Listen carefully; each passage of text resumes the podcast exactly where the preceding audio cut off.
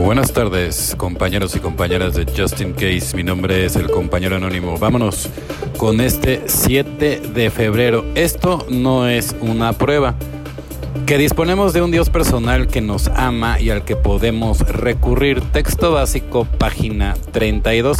Algunos empezamos la recuperación con la impresión de las contrariedades de la vida son una serie de pruebas cósmicas destinadas a enseñarnos algo.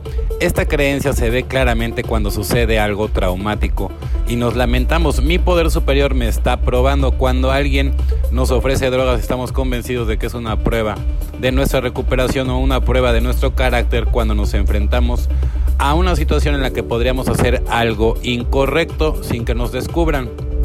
Puede que hasta pensemos que sufrir terriblemente por alguna tragedia de la vida sea una prueba de fe, pero un poder superior bondadoso no pone a prueba nuestra recuperación, nuestro carácter ni nuestra fe. En la vida simplemente pasan cosas y algunas son dolorosas. Muchos hemos perdido un amor sin tener la culpa, algunos hemos perdido todos nuestros bienes materiales, unos pocos hasta hemos sufrido la pérdida de nuestros hijos. A veces la vida puede ser terriblemente dolorosa, pero no es el poder superior quien nos hace sufrir.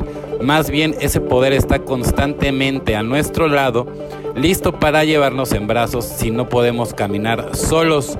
No hay daño que cause la vida que el Dios que concebimos no pueda sanar. Solo por hoy tendré mi fe en que la voluntad de mi poder superior es buena para mí y en que soy amado en épocas de necesidad buscaré la ayuda de mi poder superior. Evidentemente, compañeras y compañeros, yo la verdad, por ejemplo, soy una de esas personas que desgraciadamente perdí una de mis hijas y, fue algo totalmente fuerte, indescriptible. Yo creo que ha sido la peor vivencia y el levantarme, ¿no? De, de ese hoyo en donde yo estuve, ¿no? Porque obviamente pues parte de, mi adicción o, mi alcoholismo pues se fue por ese por ese lado de la depresión, ¿no? Y, no podemos culpar a nadie, no, yo, yo la ya no culpo a nadie ni nada. En algún momento de ahí me agarraba, y yo le decía a la gente, pues a ver, ¿tú qué me vas a criticar si no se te ha muerto nadie, ¿no? A ver, ponte en mi lugar.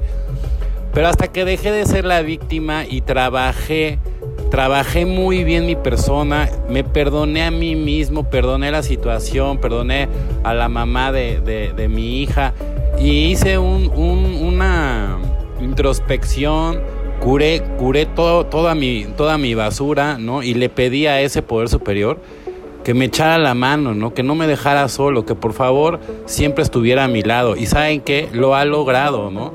Es una lucha diaria, pero francamente puedo decir que hoy por hoy soy una persona completamente diferente y que me mantengo de pie.